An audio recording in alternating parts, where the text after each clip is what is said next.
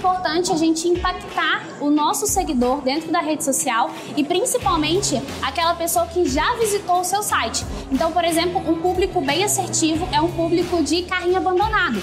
Que tal você fazer uma campanha aí no seu Instagram, uma campanha de remarketing para esse público de carrinho abandonado, mostrando para ele, às vezes, uma vantagem para ele fechar essa compra. Por exemplo, um cupom de desconto, um brinde. Isso funciona bastante na hora de você concretizar essa venda dos usuários que estão dentro da rede social e que ainda não decidiram pela compra. Então, ofereça uma vantagem a mais para eles nesse remarketing.